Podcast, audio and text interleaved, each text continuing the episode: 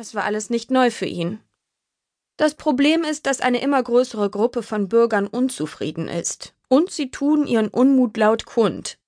Sie sind nicht glücklich darüber, dass ihre Hoheit Alexandra einen Amerikaner geheiratet hat, und jetzt halten sie Ausschau nach jemanden, den sie nach dem Ableben der Königin auf den Thron setzen können. Leo runzelte die Stirn und sah seine königliche Großtante erschrocken an. Sie schien dieses Jahr etwas gebrechlicher auszusehen als sonst, war aber ansonsten noch kräftig und im Vollbesitz ihrer geistigen Kräfte. War die britische Königin nicht sogar noch älter als Großtante Alexandra? Ihr machte niemand den Thron streitig, was sollte dann dieses Theater? Ich kann Ihnen nicht ganz folgen. Warum reden wir ausgerechnet jetzt darüber? Weil ich alt bin, erwiderte die Königin offen. Die Menschen wollen junges Blut auf dem Thron sehen. Ich habe vor, in einem oder zwei Jahren zugunsten von Alexandra zurückzutreten. Und den Unzufriedenen gefällt nicht, dass sie mit einem Amerikaner verheiratet ist. Daher wollen sie jemand anderen auf dem Thron haben. Leo überlegte kurz. Aber nicht Peter, oder? Sein Cousin konnte doch höchstens sieben sein. Nein, nicht Peter, bestätigte die Königin. Er ist zu jung. Alma scheidet aus demselben Grund aus. Leo brach der Schweiß aus. Also Griffin. Griffin wird in den nächsten Monaten ebenfalls eine Amerikanerin heiraten, merkte Prinzessin Alex leise an. Eine bürgerliche Amerikanerin ohne Vermögen. Er liebt sie sehr und ist bereit, notfalls sogar seinen Platz in der Thronfolge für sie aufzugeben. Verdammt, so langsam wurde es kritisch. Leo rutschte auf seinem Stuhl herum. Die wollen doch nicht etwa mich. Auf dem Papier machen sie auf das Volk von Belissim einen guten Eindruck, sagte der Minister und warf der Königin einen Blick zu. Dann zog er ein Blatt hervor. Sie sind bei der jüngeren Bevölkerung sehr beliebt und haben zwei Jahre in der königlichen Armee gedient, obwohl sie genug Geld gehabt hätten, um sich freizukaufen. Sie sind wohlhabend und würden dem Staat nicht zur Last fallen. Sie sehen gut aus und sind sportlich. Überdies gab es in letzter Zeit keinerlei Skandale, in die sie verwickelt gewesen wären. Falls sie eine Lady aus Belissim oder sogar eine Prinzessin aus einem Nachbarland heiraten sollten, wären Sie derjenige, den das Volk am liebsten auf dem Thron sehen würde. Leo sah Alex erschrocken an. Aber ich will gar nicht König werden. Ich möchte auch nicht, dass du König wirst, gab sie kalt zurück. Er bemerkte, dass sie die Hand ihres Mannes nahm und die Finger mit seinen verschränkte. Wir versuchen alles, um ein Baby zu bekommen und die Thronfolge zu sichern. Aber bis dahin müssen wir mit den unzufriedenen Bürgern zurechtkommen, die sich über meine Ehe mit Luke ärgern. Mit mir auf dem Thron wären sie noch viel weniger glücklich, rief Luke aus. Ich bin in England zur Schule gegangen und habe im Leben noch nichts erreicht. Mein Geld habe ich allein Griffins Investitionen zu verdanken und dass ich den Familienbesitz an diesen Filmproduzenten verkauft habe. Ich habe noch nichts Nennenswertes geleistet und mich gerade mal bei ein paar Events sehen lassen. Daher bin ich eindeutig der falsche Mann für diesen Job. Da sind wir ganz deiner Meinung, erwiderte die Königin offen. Du wärst eine sehr schlechte Wahl. Na, dann waren sie sich ja wenigstens in der Hinsicht einig. Trotzdem kam Leo sich jetzt ziemlich bescheuert vor. Aus diesem Grund haben wir dich heute auch hergebeten, Leo. Du wirst das Land verlassen. Was? Alex sah zuerst ihre Großmutter und dann Leo an.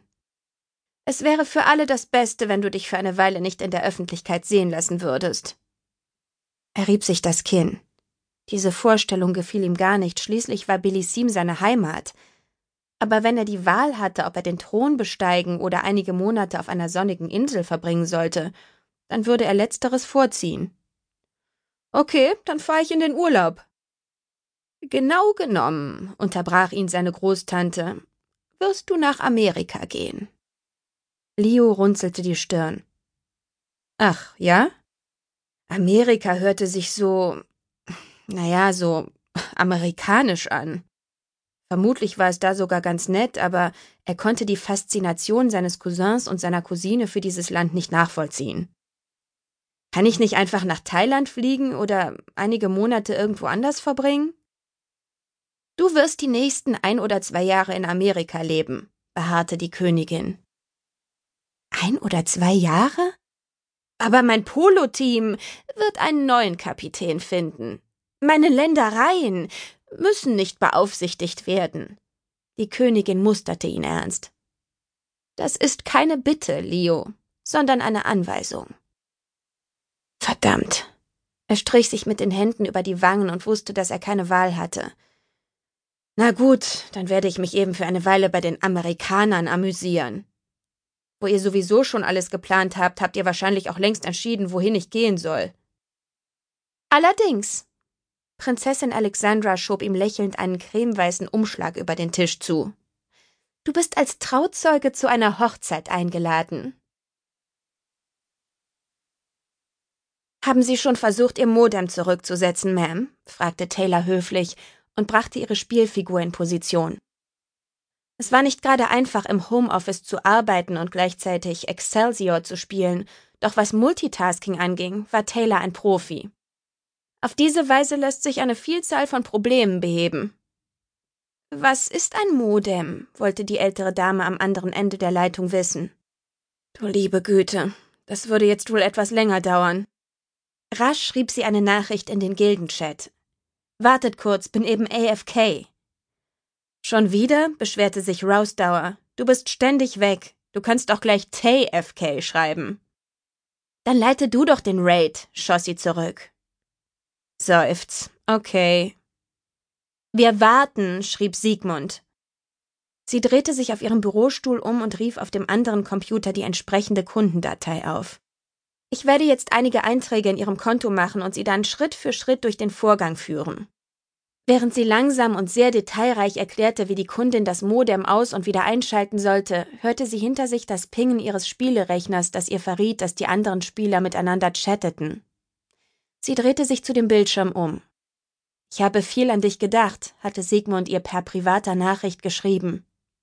Ich finde, wir sollten im Spiel heiraten. Ich mag dich wirklich sehr. Oh nein. Taylors Magen zog sich zusammen. Aber sie zwang sich der Kundin am Telefon ihre ganze Aufmerksamkeit zu widmen und das ständige Pingen hinter sich zu ignorieren. Sigmund wurde schon wieder anhänglich, und das war nicht gut. Vielleicht beruhigte er sich ja wieder, wenn sie ihm erst in einigen Minuten antwortete. Als sie das Telefonat endlich beendet hatte, war der ganze Bildschirm voller privater Chatnachrichten von Sigmund. Sigmund, ich habe in letzter Zeit viel an dich gedacht. Du hast doch nichts dagegen, oder? Du bist der einzige Lichtblick in meinem Leben. Ich weiß nicht, was ich tun würde, wenn du mich verlässt. Bist du da? Ist dir das jetzt unangenehm? Ich hoffe nicht. Ich sage dir ja nur, was ich empfinde. Ich habe dich übrigens auf Facebook gesucht. Du bist wunderschön. Und da steht, dass du Single bist. Wie schön. Kommst du auch mal wieder? Ich hoffe, deine Kunden machen dir das Leben nicht so schwer. Ping mich an, wenn du wieder da bist. Ich drück dich, meine Schöne. Ach, großer Gott. Je länger sie weg war, desto mehr Nachrichten schickte er. Taylor sprang auf und ging in die Küche, um sich eine Schüssel Cornflakes zu holen. Sie schüttete einfach den kompletten Inhalt der Packung in eine Rührschüssel, gab Milch darauf und kehrte an ihren Schreibtisch zurück. Was sollte sie bloß mit Sigmund machen? Einer der Gründe, aus denen sie tagsüber Excelsior und nicht World of Warcraft spielte, war, dass es dafür kein Chatprogramm wie Ventrilo gab. Excelsior war gewissermaßen oldschool, denn wenn man mit jemandem reden wollte, sprach man nicht ins Mikrofon, sondern tippte. Daher eignete sich das Spiel perfekt für die Zeit, die sie mit einem längeren Anruf oder Warten verbringen musste. Das Problem war nur, dass ihr das Spiel schon seit Monaten keinen Spaß mehr machte, sie jedoch nicht aufhören konnte. Wegen Sigmund. Er wurde von Tag zu Tag schlimmer.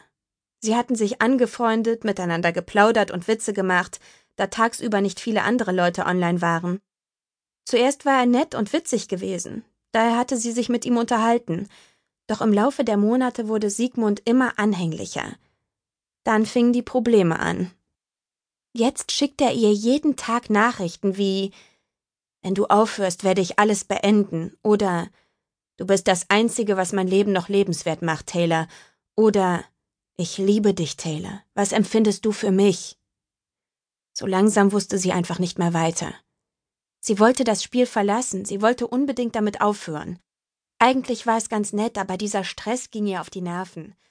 Das Problem war nur,